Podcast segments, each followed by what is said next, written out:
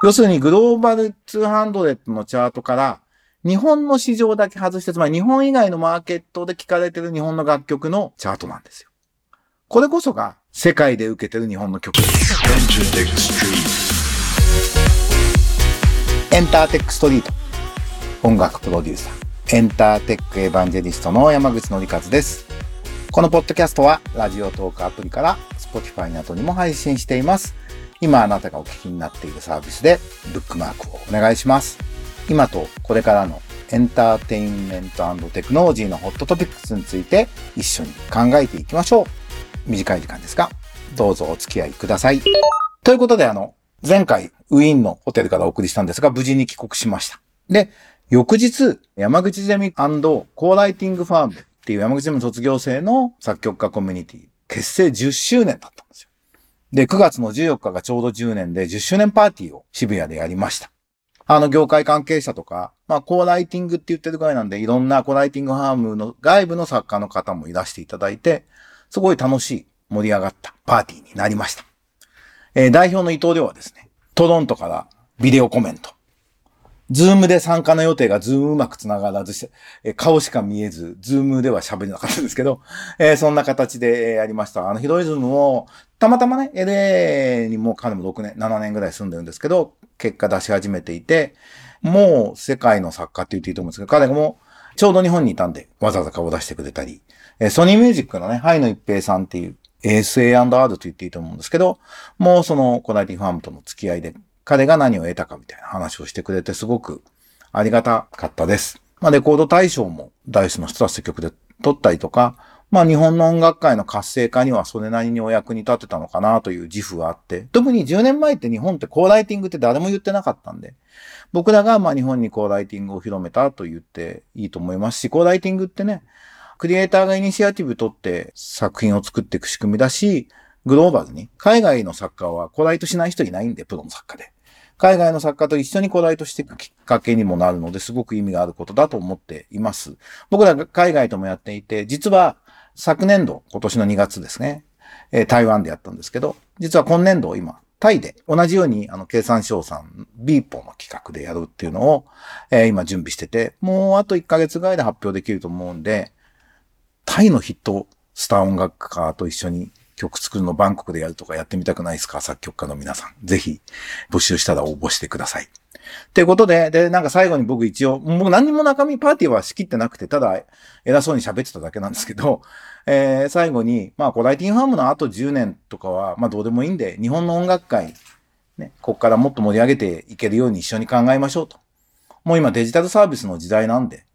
お茶の間ヒットとかないんで、グローバルヒット出しましょうみたいな。ちょっと生意気な。ここにいる人たちでグローバルヒット出しましょうねって言って、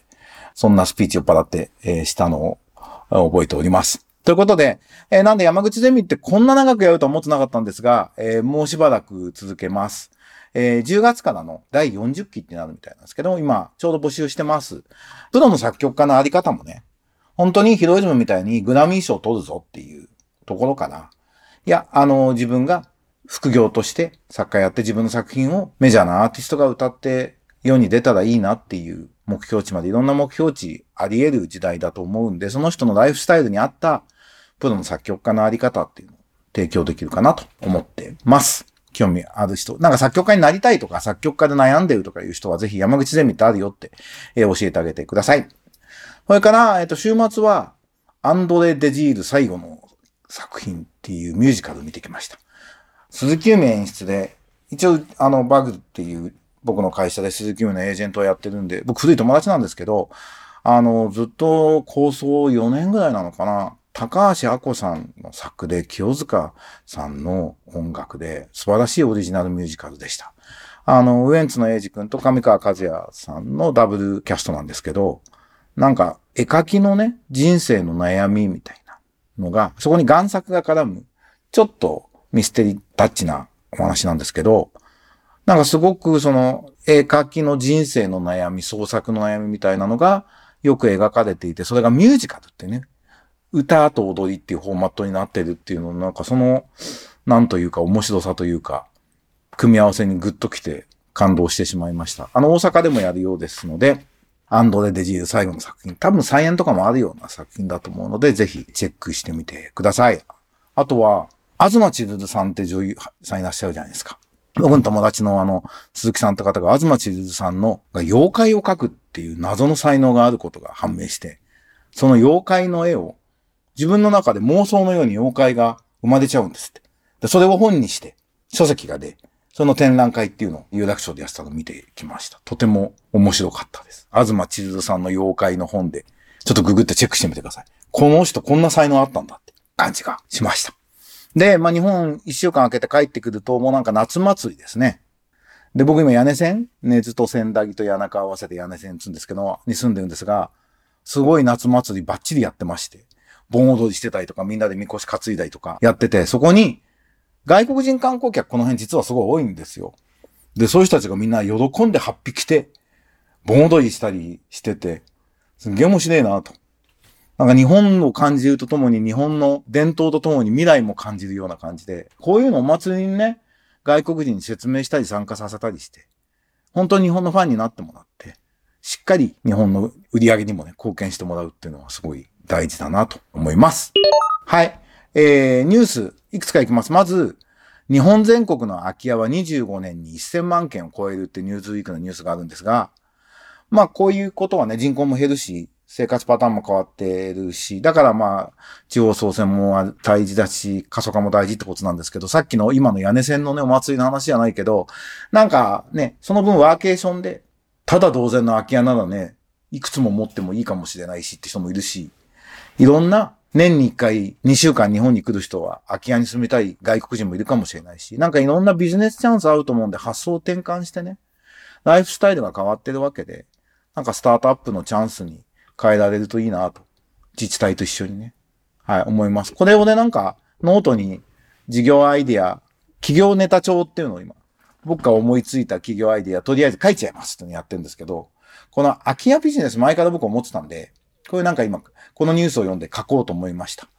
家ごとアートにしちゃうっていうのね、あの、直島とかでやっていて素晴らしいなと思っていて、僕はあの、真鶴でクリエイターズキャンプやった時にちょっと似たようなこと挑戦したことなんですけど、そういうことも絡めてやるとすごいチャンスがあるなと思います。はい。興味のある人、起業家の方はぜひ一緒に考えましょう。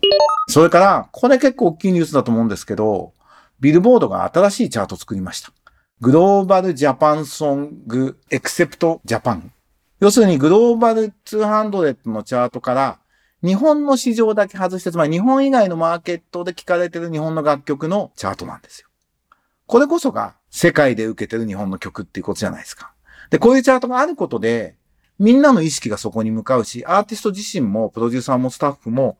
意識がそこに向かうんで、これ変わっていくと思うんですよね。これビルボードに磯崎さんが記事書いてるんで、ぜひそのビルボードチャート作ってるね。僕が今一緒に音楽データマーケティングって講座やってる磯崎さん書いてるんで、あのぜひチェックしてずっとこれ構想してるんだって話は1年以上前から聞いてて、ついに発表になったんだなと。これすごく日本の音楽界にいい影響を与えるチャートだと思います。未だに10位に真夜中のドアがあるのは、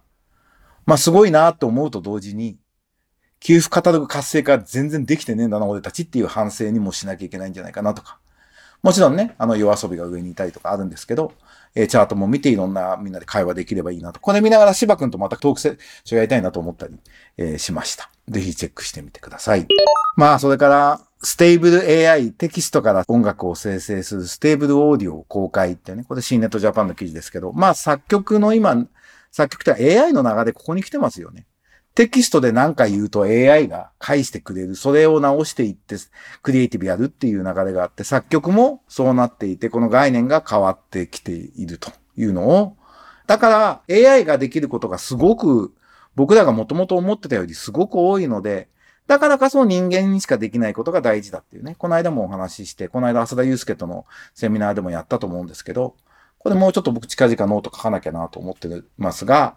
えー、山口ゼミも AI 時代のプロ作曲家ってキャッチコピーに書こうかなと思うぐらい、なんかここちゃんと分かってることはこれからのクリエイティブ必要なんじゃないかなと思います。 Stable Audio も、ちょっと僕まだ実際触ったりはしてないんで、えー、触ってみたいなと思います。今週のニュースはそんな感じでした。えー、ファンディーノでスタジオエントレが株式投資型クラウドファンディングの募集をしてるってお話はしたと思うんですが、まだ目標に達せずちょっと苦しんでおります。おそらく募集期間ちょっと伸ばして頑張りましょうってことで今いろんな取り組みやってるんですが、ね、このエンターテックストリート聞いてる方はぜひファンディーノのスタジオエントで NEXT の募集ページ見ていただいてですね。僕動画とかも、ツイッターにも貼ってあるけど、ゴンドの石川さんと動画で話したりとか、